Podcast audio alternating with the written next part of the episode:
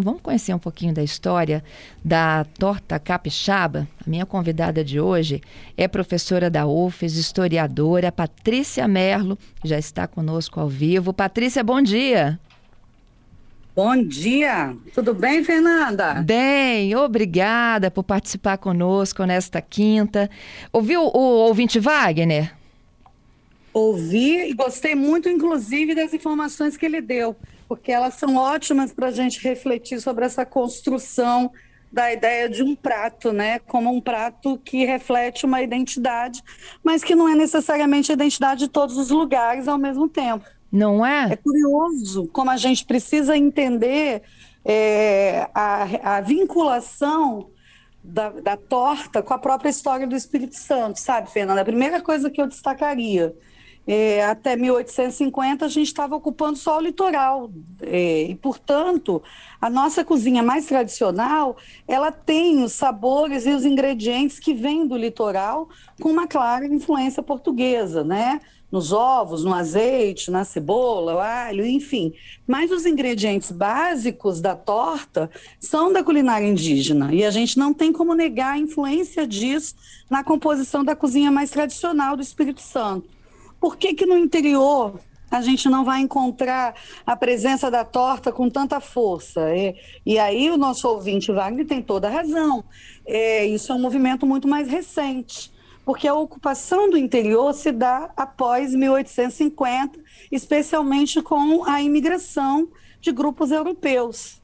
E esses grupos eles vão trazer também suas tradições ligadas, sobretudo, à lógica católica da quaresma, dos dias santos, de não comer, portanto, carne nessa época do ano, mas é o bacalhau que vai ser incorporado muito mais do que os mariscos, porque os mariscos estão inscritos dentro de uma lógica de identidade que é litorânea, que está muito ligada à ocupação primeira que está ligada à ilha de Vitória, ao entorno dela, né?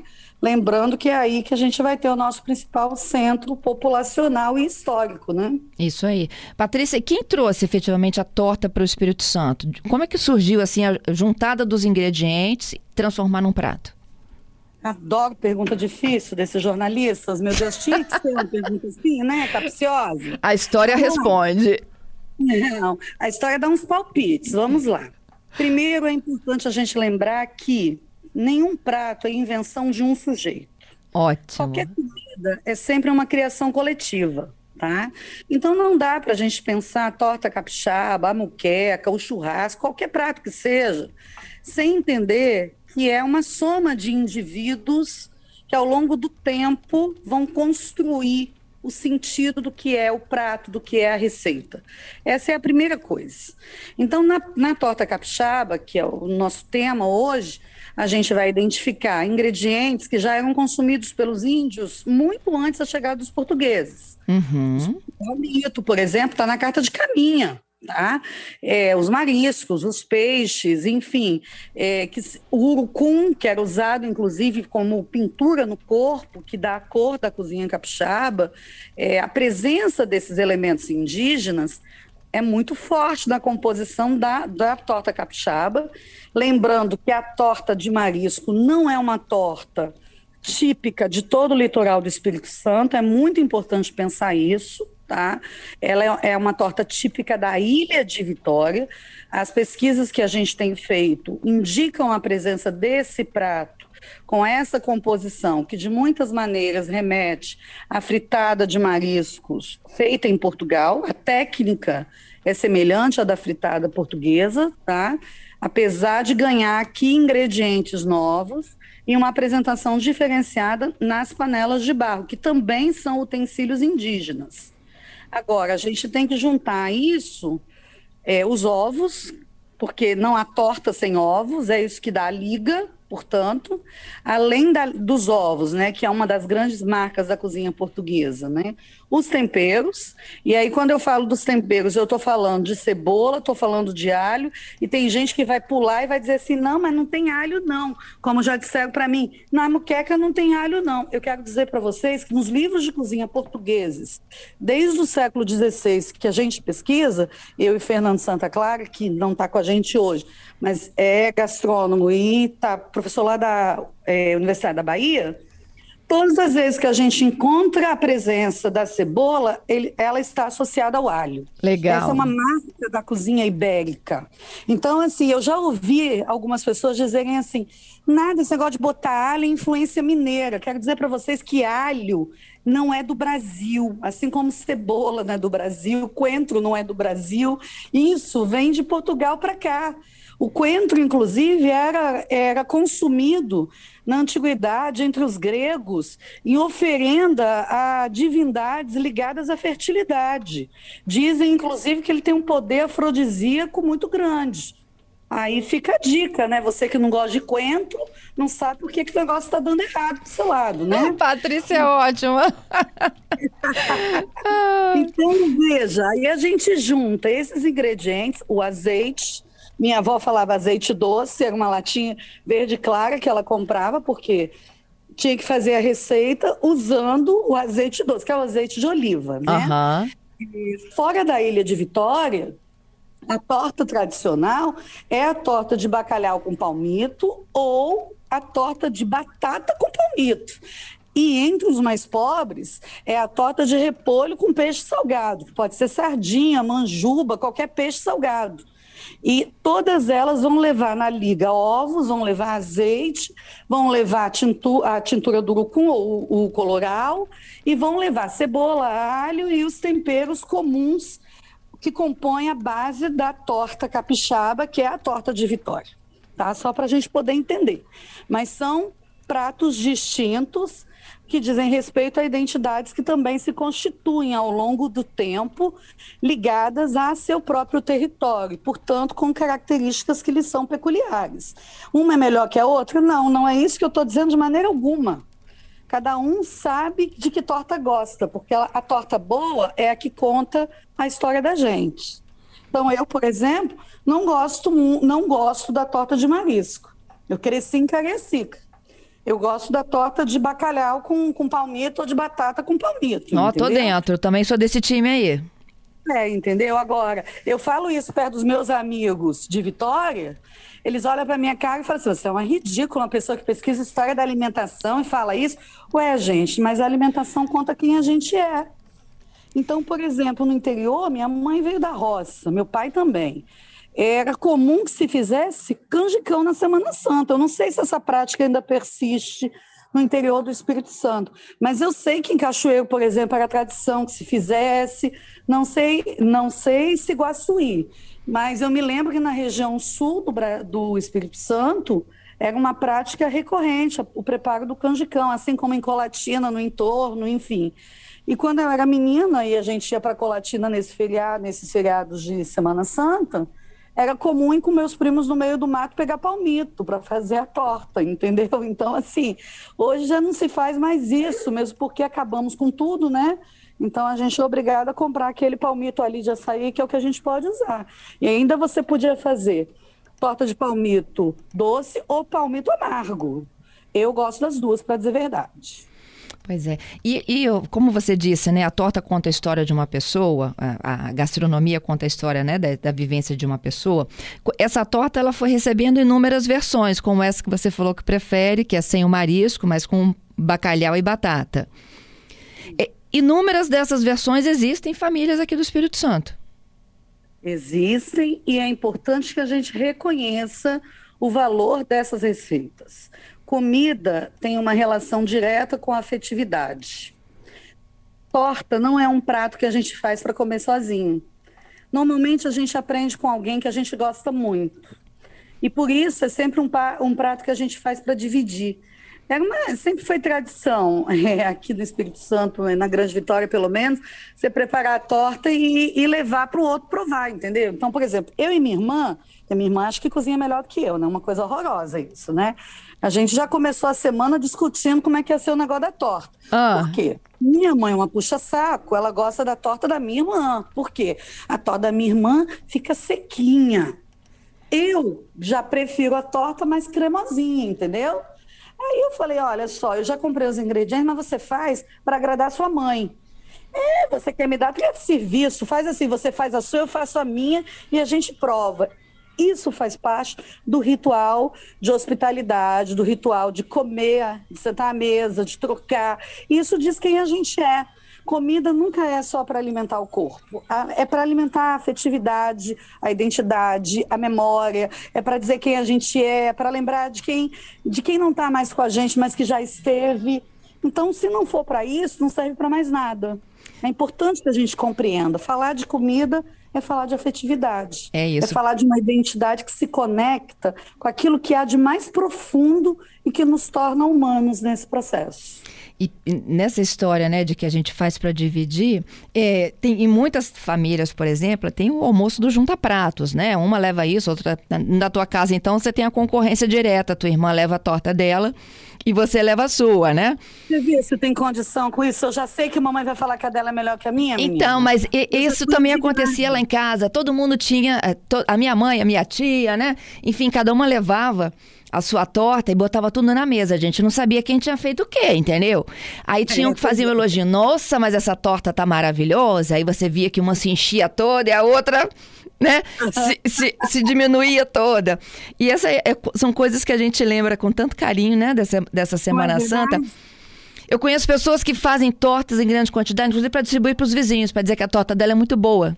Mas é isso mesmo. E eu quero te dizer o seguinte: esses dois anos de pandemia, nos obrigou a reinventar o ritual ao redor da torta. Porque para o Espírito Santo, a Semana Santa e a torta é um ritual muito precioso. É muito precioso. Seja fazendo a torta, seja fazendo a bacalhoada, seja fazendo a torta com batata ou fazendo a de repolho, entendeu?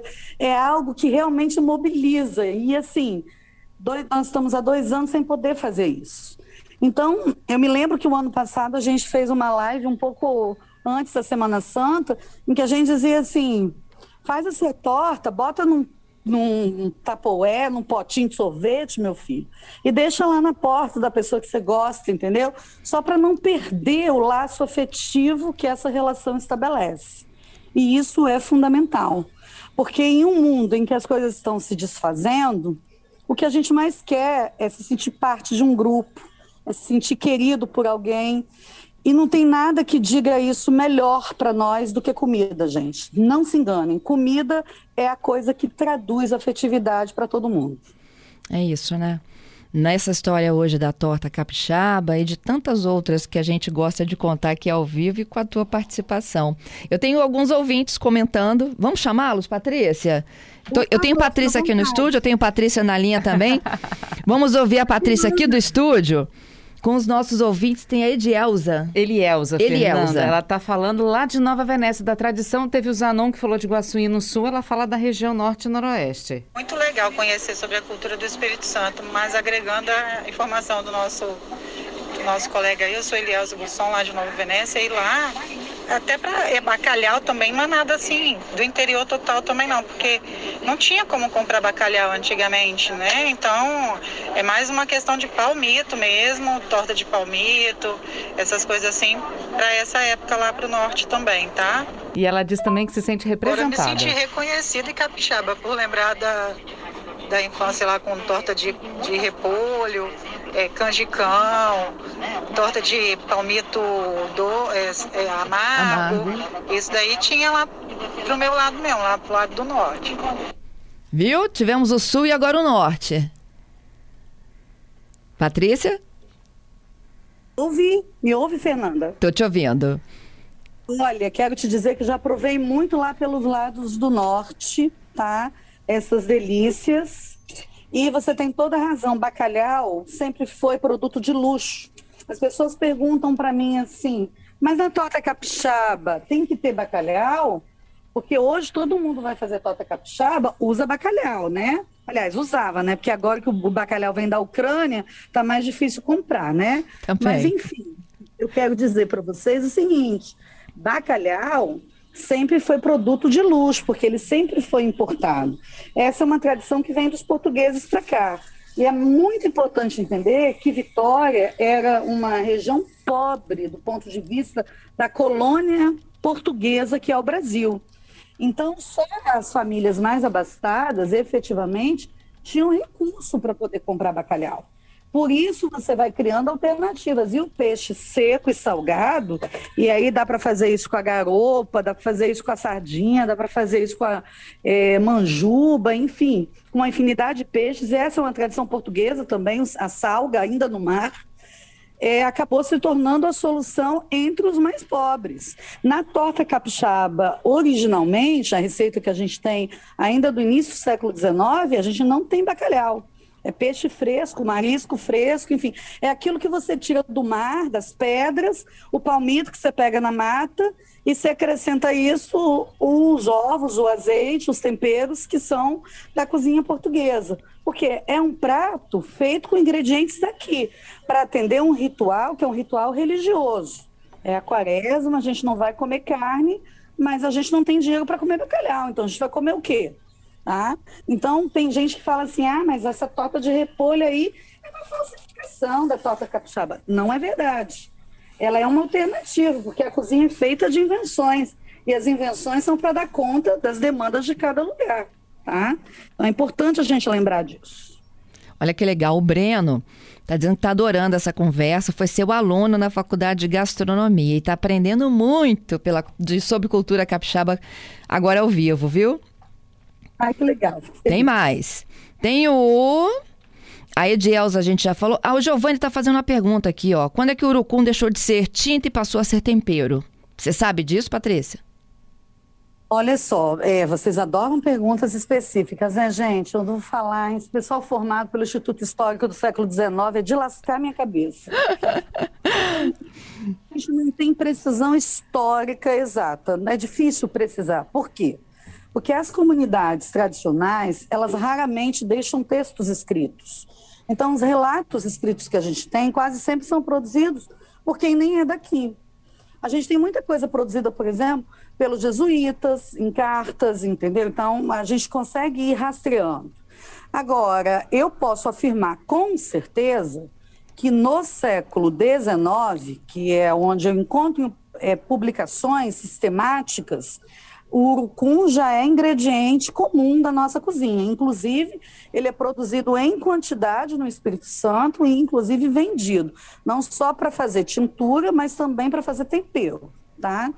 É, eu não tenho como precisar antes disso, exatamente porque nós não temos fontes históricas suficientes ainda. Mas a gente está procurando, a gente está fuçando, tá? A gente vai achar um dia desse, aí a gente conta. Olha só, a, a participação não para, né? Tem o, Ernesto, ele também é historiador, o Ernesto Charpinel. E ele está falando um pouquinho sobre é, essa ocupação do interior do Estado. Ele diz que uma dica é o Vias de Comunicação do professor Stilac. Ele diz que há, entre outras constatações, que o comércio com os tropeiros mineiros é, vinha, por exemplo, o charque, trouxe o charque para o Espírito Santo, isso ainda no século XIX. Mas não deu muito certo, não, pois os capixabas só queriam saber mesmo era de peixe e marisco. E aí, Patrícia? Ele tem razão.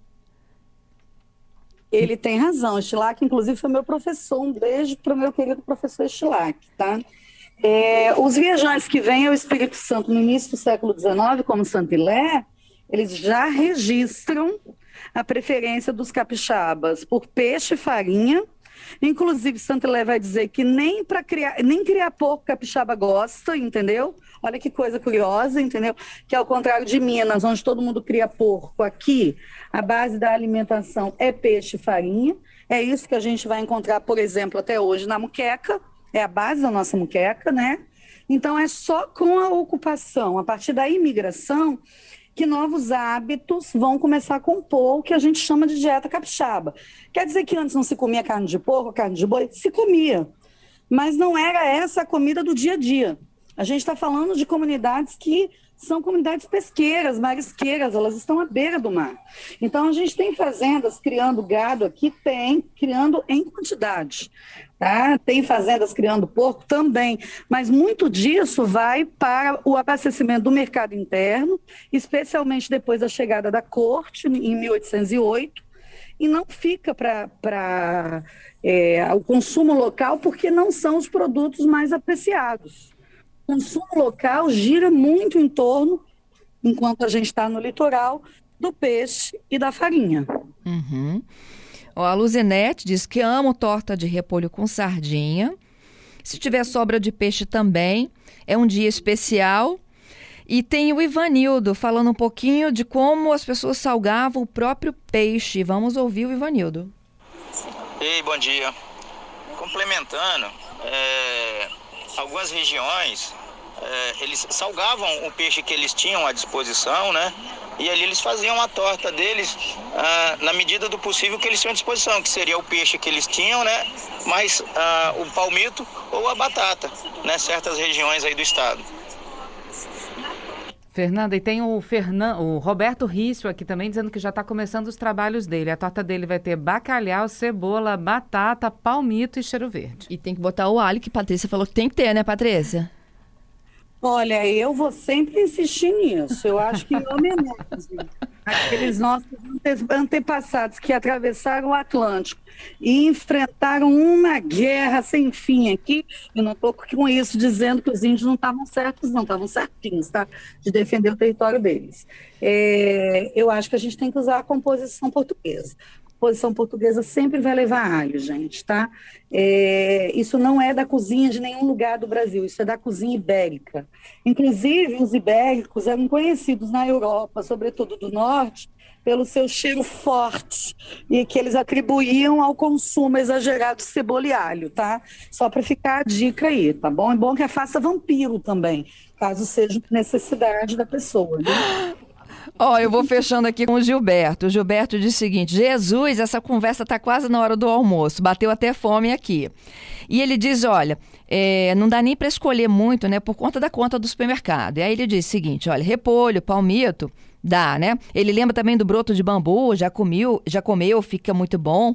E ele disse: o peixe, Patrícia, tem que ser aquele que cabe no nosso bolso, porque bacalhau hoje está difícil, viu? Concordo plenamente com ele. O bacalhau agora vem da Ucrânia, gente. Não tem condição, a gente não consegue comprar. É, torta boa é aquela que a gente pode fazer, aquela que a gente pode dividir com quem a gente gosta. Faça a torta pensando nisso mais importante do que o peixe, do que ah, se é o melhor ou o pior bacalhau, ou se eu vou usar peixe salgado, ou se é repolho, ou se é palmito, ou se é broto de bambu, que dá uma torta muito boa. Um bico de bananeira também dá uma torta muito boa, não sei se vocês sabem. Enfim, o importante é que a gente tenha esse momento de compartilhar não só a comida, mas o afeto e aquilo que cerca né, a todo esse momento. Isso compõe a identidade de cada família, de cada grupo e o que faz a gente ser o que a gente é. Eu acho que essa é, é a grande mensagem por trás de todo todo grande prato, tá? Ele precisa contar quem a gente é, senão ele simplesmente não tem valor nenhum. Ele é só um enfeite. É isso. Patrícia, obrigada pela sua participação e pela essa conversa maravilhosa, hein? Imagina, sempre as ordens. Falar de comida é tudo de bom. Pode chamar que a gente conversa de outras cositas mais, tá bom? Um Ótima abraço. Páscoa para todo mundo. Eu também vou preparar minha torta, porque vocês sabem, amanhã eu vou ter que passar a concorrência com a minha irmã, não vai ser legal, tá? A gente está na sua torcida, tá? Pegou na minha torcida. Isso aí, gente, aproveitem encontrem as pessoas, beijem as famílias de vocês. Lembrem-se que os últimos dois anos a gente não pôde fazer isso. E não percam a oportunidade de estar com quem vocês amam. Esse é o sentido primeiro da mesa, é trocar com quem a gente ama, tá bom? Obrigada, viu, Fernando, pelo convite. Obrigada, Adalberto. Obrigada a você, um beijo grande. Beijo.